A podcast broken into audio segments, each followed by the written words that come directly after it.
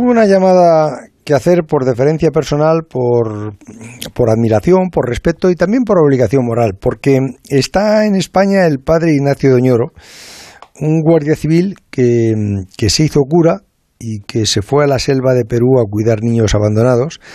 Y allí yo le conocí hace algunos años con, con Carlitos Bustillo, ¿te acuerdas? Sí, sí, allí le conocimos, allí nos llamó la atención su, su ejemplo de vida y allí conocimos su obra o empezamos a conocerla, una obra que ha crecido muchísimo y entre otras cosas eh, y él siempre nos lo recuerda gracias a la aportación de tu fundación. Ahora acaba de recibir el primer premio internacional Telva Solidaridad 2021, pero es que eh, a mí la gran alegría que me he llevado es cuando me enteré que es candidato al premio Princesa de Asturias de la Concordia, que sabéis que se va a fallar el próximo día 30. Pater, ¿Qué tal? Buenas noches, Buenas noches. Carlos. ¿Qué tal, José Ramón? Muchísimas gracias por esta llamada. Le-. No, no, no, eh, porque Qué honor. no, el el honor es el nuestro, teníamos ganas. Le vi poniéndole el tricornio al, al, al papa al papa anterior, al, al, al papa alemán. Sí, sí. Y- Sí, sí, hace ya... En el año 2005 fue eso. Sí, sí. Porque eh, el, el padre Doñoro sigue siendo sigue siendo guardia civil. Sigo siendo, estoy, sigo siendo capellán militar, estoy en situación de excedencia y muchas veces pues eso es un poquito la tentación, ¿no? ¿Eh? También los curas tenemos tentaciones. Sí. Y la tentación es el dejar pues el infierno, porque realmente yo digo, pues es que vive en el infierno, ¿no? Si no estaría ahí, vive en el tesoro del infierno. Solo van a salir lo que se dedica es a rescatar a niños en situaciones absolutamente dramáticas y con una situación de telediario, ¿verdad? De, sabes, de, de estos que dices, wow, esto cómo puede ser, cómo puede pasar esto en el mundo, ¿no? Pues ese niño es el que recogemos esa niña es la que recogemos y la que milagrosamente se recupera. Pero claro, estar ahí, ¿no? O sea, en ese dolor, en niños que se retuercen, eh, entre que, que- que te llegan con carne muerta, que, que te dan ganas de vomitar, que, que es que y no es que no es que lo quiera poner dramático, es que realmente es así. O sea, es es, es muy duro. Y, y por la noche dice, señor, o sea, yo mañana me voy a mi casa y como tengo una excedencia, pues tengo la tentación, yo regreso a mi vida militar, que me encanta, que me encanta, la Guardia Civil, y aquí os quedáis, ¿no? Porque que ya he hecho bastante. Pero u- usted que, que, que fue guardia civil, que estuvo en el, en el cuartel de, de la Guardia Civil de Inchaurrondo, donde Sí, estuvo varios años, eh, se, deja todo y, y se Sí. marcha y funda una ONG para, para niños de extrema pobreza. ¿Qué fue lo que le, lo que le hizo mm, tomar esa decisión? ¿Qué vio? Por muchos factores, ¿no? Ya estábamos trabajando primero en El Salvador, después en Colombia, en Tánger, en, Mozambique. Fueron muchos factores, ¿no? Y parece un momento que las cosas se alinean bien y, y te lanzas, ¿no? Y realmente lo que sucedía es que, pues, pues eso, vivir en el tercer mundo con niños en concreto, eh, la última fase de, de mi vida antes de, de tomar la decisión, de dejado todo eh, carretera y manta, ¿no? Y tirar a Perú, pues fue el estar con niños eh, con SIDA y que intentabas, pues, que los últimos meses de su vida y niños muy pequeñitos, ¿no? Que, que tenían el SIDA, pues, pues, eh, que no lo hacían procesar eso en el parto natural, entonces, pues, contra la enfermera.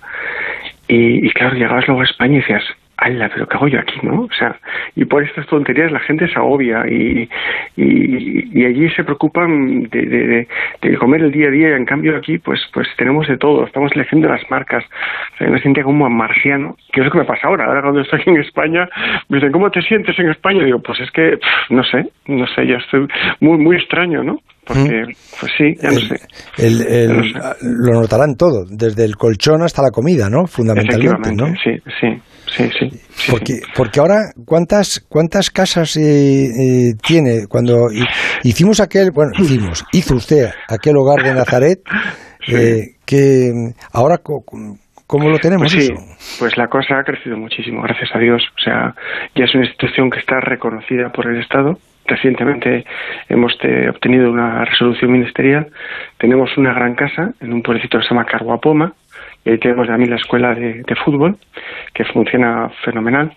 Y aparte de eso, tenemos, eh, pues terminando ya, después de casi cuatro años y medio de trabajo, sin parar, pues hay mesas instalaciones para las niñas, ¿no? O sea, algo que quizás a lo mejor no recalco mucho, pues que todavía las niñas estamos en una finca, ¿sí? Que alquila una finca entera y allí pues tengo a todas las niñas. Y el Hogar Nazaret es también pues una, una gran apuesta, ¿no? Por el empoderamiento de la mujer. Porque la igualdad de géneros, pues es que no solamente es un derecho fundamental, esencial, para crear una sociedad, eh, una sociedad nueva, ¿no? Sino que es una obligación moral que tenemos. O sea, ahí, eh, en esta situación tan caótica de hambruna, en esta situación tan caótica de, de, de caos moral, ¿verdad? Pues la mujer se convierte en un objeto. Y eso es horroroso. O sea, eso es, eso es estremecedor porque te dice, no, yo con mi hembrita hago lo que quiero. ¿Cómo? Sí, sí.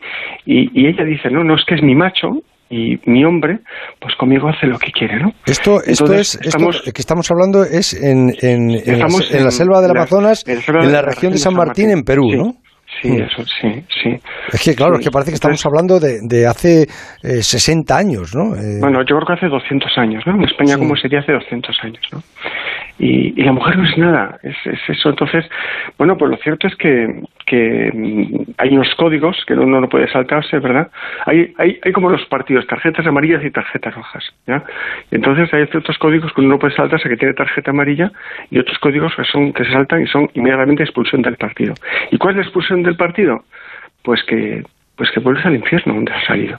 Es decir, si tú menos desprecias de esa manera o, o- o- o tratas así a la mujer, sabes que tienes que salir de la casa porque no es tu sitio, ¿no? Y entonces, bueno, pues estamos con una inmensa construcción que además es muy bonita, es una réplica que llama mucho la atención, que salió mucho en prensa y tal, del Rocío, una réplica del Rocío, de nuestro santuario del Rocío español, ¿verdad? Te vas a la selva y te encuentras, y dices, ¿y esto qué es? O sea, era réplica del Rocío, ¿no? y ha ido. Bueno, hay- pues ahí- ah, no, le iba, le iba a decir que. Sí. Ha tenido voluntarios? ¿Ha ido más gente que, que, cada vez que ha aparecido usted en, en los medios de comunicación, cada vez que ha aparecido usted conmigo en, en otros medios, eh, se, se le ha ofrecido gente?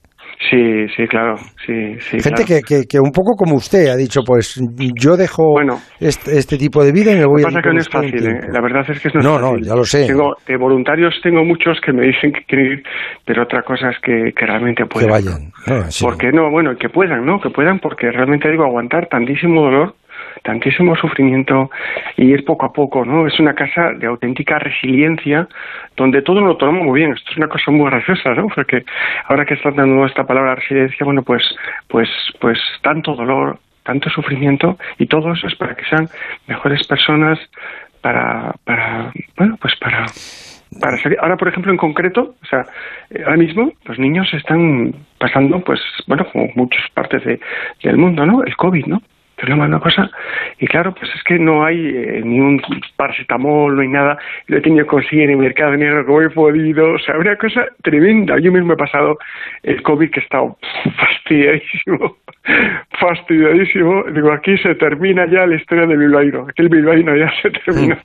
Bueno, ¿sabes? la, pasó anteriormente cuando le pegaron la paliza aquella, ¿se acuerda la, la paliza que le pegaron ¿Cómo no en, voy a la selva Maldonado, ¿no? Eh, eh, Sí, en Puerto a- Maldonado, a- sí, Aquello sí, sí. fue porque estaba usted construyendo allí el, el, el, el- el primer hogar de Nazaret, ¿no? Efectivamente, allí teníamos un terreno, nos dejó construir al final. Y, y sí, una noche, pues eso, pues que a las cuatro de la mañana me ponen tres pistolas en la cabeza, me una soberana paliza y horroroso, o sea, fue, fue tremendo, me sacaron, bueno, pues todo, ¿no? Y, y gracias a Dios, pues, pues milagrosamente, porque no tuvo aquí explicación, la policía nunca lo entendió, pues milagrosamente no me remataron, ¿ya? Y, y luego yo cuando llegué a España, ¿verdad? Pues pues ahí está todavía el doctor González, ¿no? Sí. Y estuviste tú ahí a mi lado y bueno, pues gracias a Dios, no sé qué hicisteis conmigo, pero me recompusisteis para, Joder, para le, ya. le dejamos pa- para jugar otra vez. Ti- para jugar de- otra vez. de titular. Que, y, Son los campeones y los campeones. Jo, ¿Cómo os voy a querer? ¿Cómo no voy a estar agradecido?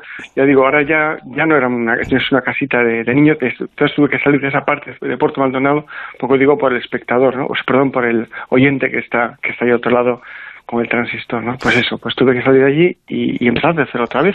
Aunque digo, la tentación, porque tengo una excedencia, era volver a las comodidades, ¿no? Decir, pues bueno, pues sí, porque cuando ¿Qué viene aquí a Madrid y ve lo que son las comodidades, costará, ¿no? Volver otra vez a... Cuesta mucho, ¿no? cuesta A- mucho, sí.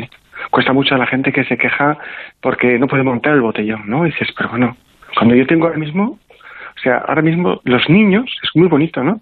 Esto que hablaba de la gran apuesta del empoderamiento de la mujer, porque son los niños los que tienen que asumir roles pues que allí mm, son inasumibles para un varón, ¿no? El cocinar, el limpiar, el lavar los platos, el lavar la ropa, y lo hacen perfectamente. Y de hecho ahora mismo, pues me mandaba el otro día, lo contaba como una nota muy simpática, que me hayan mandado una fotografía de las tortillas de patatas que los niños con 12, 13, 14 años han hecho porque saben cocinar y están cuidando a sus cuidadoras. Y ahí ves donde, donde el proyecto dices, wow, pues esto está, esto, esto está funcionando, pero extraordinariamente bien, ¿no? ¿Y el fútbol qué, qué supone para, para estos niños en esa escuela que ha Bueno, el fútbol es, sí, una barbaridad. El fútbol es como una religión, o sea, el fútbol es tremendo. Cuando hay parte de fútbol ahí se paraliza el pueblo, todo el mundo está pendiente, atrae a todo el mundo, unifica, une a todo el mundo y no solamente la escuela de fútbol pues les entrena verdad para pues para en valores eh, y para ser personas sanas sino que se les obliga también pues a que tengan unas calificaciones escolares que pasen unos controles médicos eh, bueno pues eh, ser agente de unidad y, me arrastra, tengo a todos. O sea, con el fútbol me lo llevo a todos. Y el hecho de estar, Pater, el hecho de estar nominado al, al, de ser candidato al premio Princesa de Asturias de la Concordia que se va a fallar el próximo día 30, ¿qué, le, ¿qué le ha supuesto? Pues no lo sé, ha sido una sorpresa, pero realmente eh, lo que siempre, José Ramón, tú has valorado, ¿no? desde tu fundación, y lo que siempre he agradecido, y a ti también te ha llamado la atención, es que no hay ninguna fundación detrás, no hay ninguna ONG, ninguna diócesis, ¿no? Entonces, eh, hemos ido saliendo adelante pues gracias a las pequeñas aportaciones, al cariño de, la gente, ¿no? Y, y, bueno, pues el Princesa Asturias supondría pues la, una fiabilidad al proyecto, ¿no? Un proyecto que está funcionando fenomenal, fenomenal y que, y que bueno, pues que quiere llegar a conseguir una sostenibilidad y, y que por fin que por fin seamos autosostenibles, por fin nos podamos mantener, ¿no? Ahora estamos en un inmenso proyecto, aparte de terminar por fin ya, gracias a Dios, casi después de cinco años, la Casa de las Niñas, Casa del Rocío y tal, pues estamos en un inmenso proyecto que es, eh, hemos de una propiedad y parte nos han regalado, que al final son 70 hectáreas, donde pues pues me voy a ser agricultor. ¿eh? Tenemos ya tractor, tenemos tenemos aperos, tenemos todo, estamos trabajándolo ya. Es bastante complicado, 70 hectáreas, manejar 70 hectáreas de arroz, pero sí nos darían los ingresos suficientes para mantenernos. Y además de todo eso, tenemos también la capacidad legal y estamos trabajando, ya estamos construyendo, de hacer una escuela de ingenieros agrónomos. Es decir, de una manera así muy sencilla. Yo a una niña la saco absolutamente de la basura, del horror, y la saco, la saco de ahí y sale de ingeniera. Una niña de ingeniera. Y eso sí, eso sí que es, eso sí que es cambio. Eso sí que Eso es, un milagro. Eso es un milagro. ¿Eh? Y la educación realmente es agente de cambio y de transformación social, ¿no? Pater Ignacio María Doñoro, eh, eh, le sigo queriendo, pero sobre todo le, sigo admirando. Ojalá el próximo día 30. Ojalá me pueda llamar y te digo, nos han dado el proceso de Asturias. Ojalá. Un abrazo muy fuerte. Un abrazo muy grande a todos los oyentes. Gracias. El transistor.